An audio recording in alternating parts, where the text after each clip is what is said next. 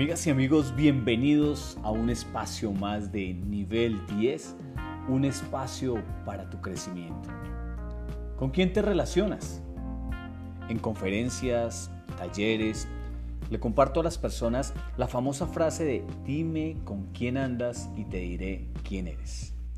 Por eso te recomiendo al comenzar tu día o tu nuevo mes o quizás el año nuevo, Dedícale unos momentos a reflexionar sobre el hecho de que nos convertimos en las personas con las que nos relacionamos.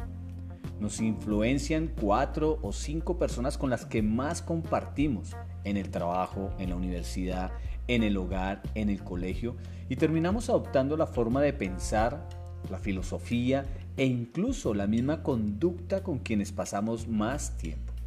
A menudo esto es un proceso inconsciente no nos damos cuenta de que el mismo entorno influye en nosotros.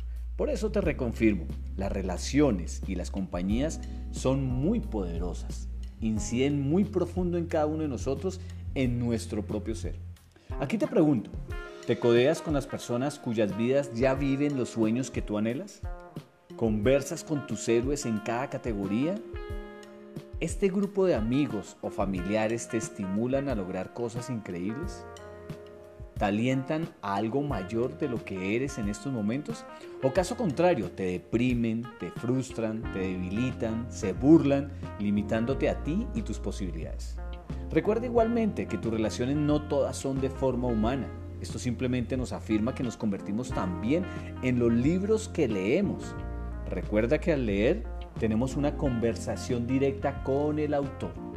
Cuando leemos a los mejores, avivamos nuestra excelencia al tiempo que descubrimos ideas nuevas que nos obligan a actuar, siempre con mejores resultados.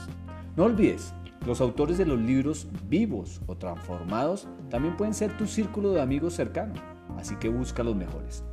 La conclusión final es, cuanto más aprendemos, más podemos hacer, y cuanto más sepamos, mejor podremos elegir.